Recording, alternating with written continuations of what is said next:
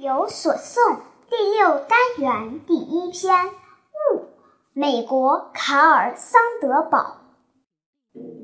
雾来了，踩着猫的细步，他躬身坐下，静静地打量港口和城市，随后又走开。赏析：雾来了，像什么呢？在美国诗人桑德堡的笔下，把雾比作了猫，多么新奇的比喻！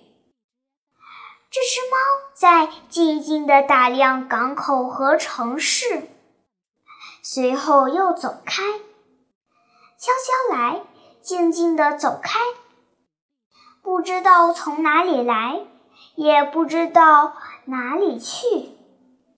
这不正是雾的特点吗？